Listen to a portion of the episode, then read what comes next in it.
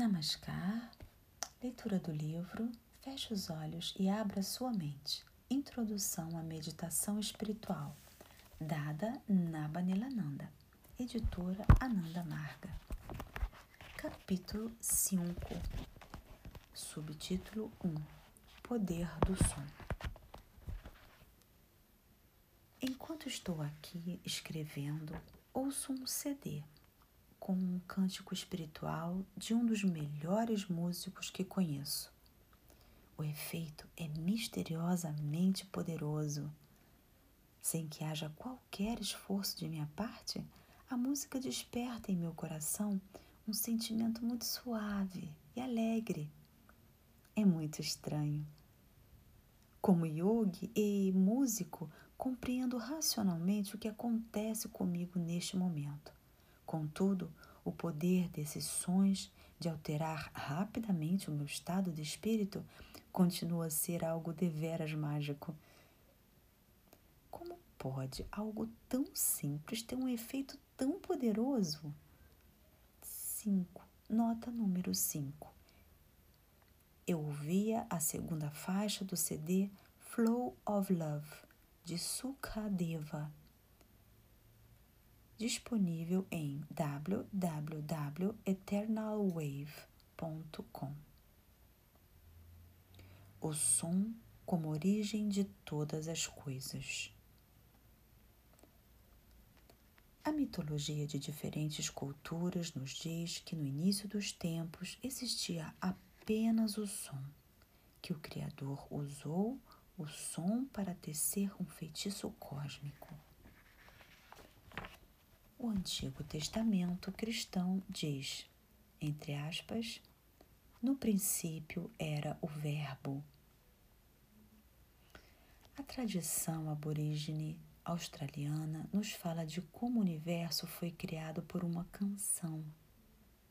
E no livro tibetano dos mortos, a essência da realidade é descrita como, entre aspas, a reverberação de milhares de trovões distantes.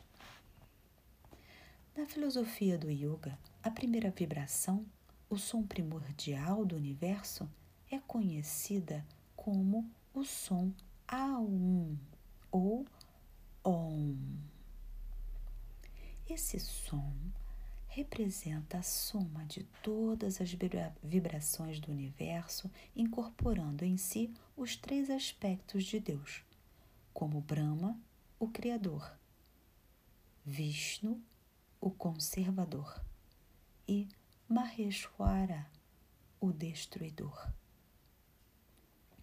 É plenamente possível ouvir esse som em estados de profunda meditação, o som Om, a raiz acústica de todo o universo, a reverberar no mais íntimo de nosso ser interior de acordo com a física, o universo começou a partir de uma grande explosão de energia, o Big Bang.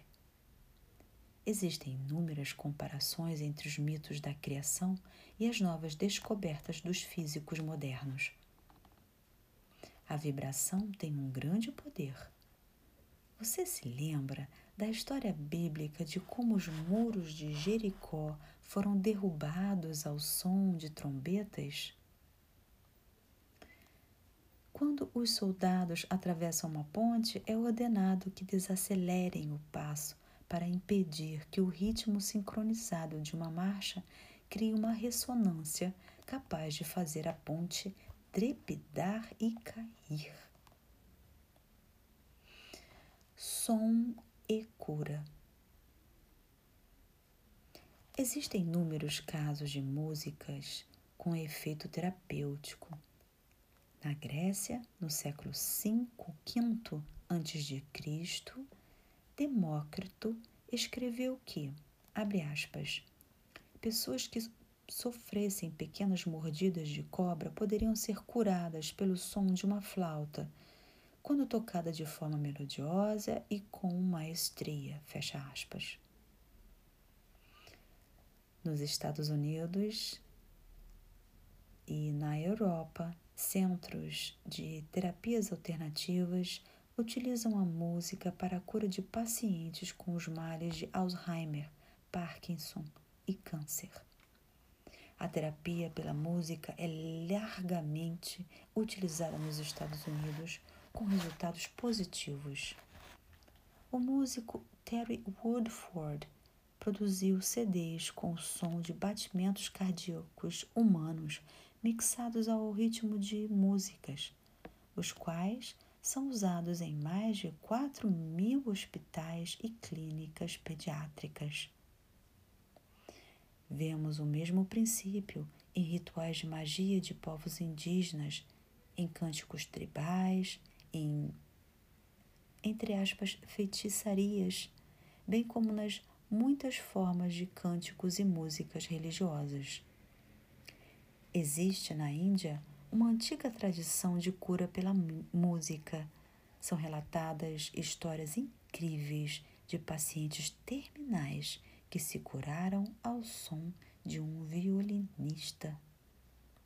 Conta-se a história do grande músico indiano Tansen, que, para agradar ao rei, fez com que uma árvore desabrochasse flores antes da época, tocando uma raga música e ritmo indiano, especial na sua vina, instrumento clássico de várias cordas, algo semelhante à cítara. A música é utilizada na maioria das tradições espirituais e religiosas para induzir o transe devocional, êxtase e estados alterados de consciência. O som afeta nossas emoções. Temos grande sensibilidade ao som. No estágio embrionário, o primeiro órgão sensorial a se desenvolver é o ouvido, cujo desenvolvimento completo acontece quatro meses e meio antes do nascimento. Os sons ouvidos pela criança no ventre estimula o desenvolvimento do sistema nervoso. Quando adultos, experimentamos o poder que o som tem de alterar nosso estado mental. O som do mar é por vezes melancólico.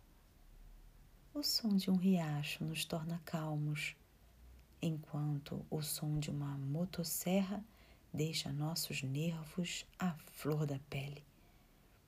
Um prelúdio de Bach o choro de um bebê ou o ato de alguém arranhar as unhas num quadro, tudo isso afeta a nossa mente de maneiras distintas.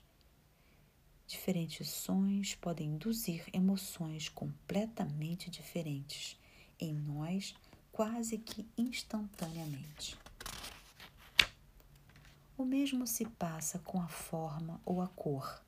Sente-se calmamente por algum tempo diante de um quarto pintado em azul claro.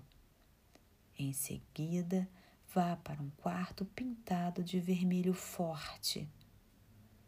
Com certeza, sentirá uma mudança radical no seu estado mental. Por essa razão, os sanatórios normalmente são pintados em azul claro ou verde claro. É difícil imaginar esses hospitais psiquiátricos pintados de vermelho ou preto. Tudo o que percebemos tem efeito na mente.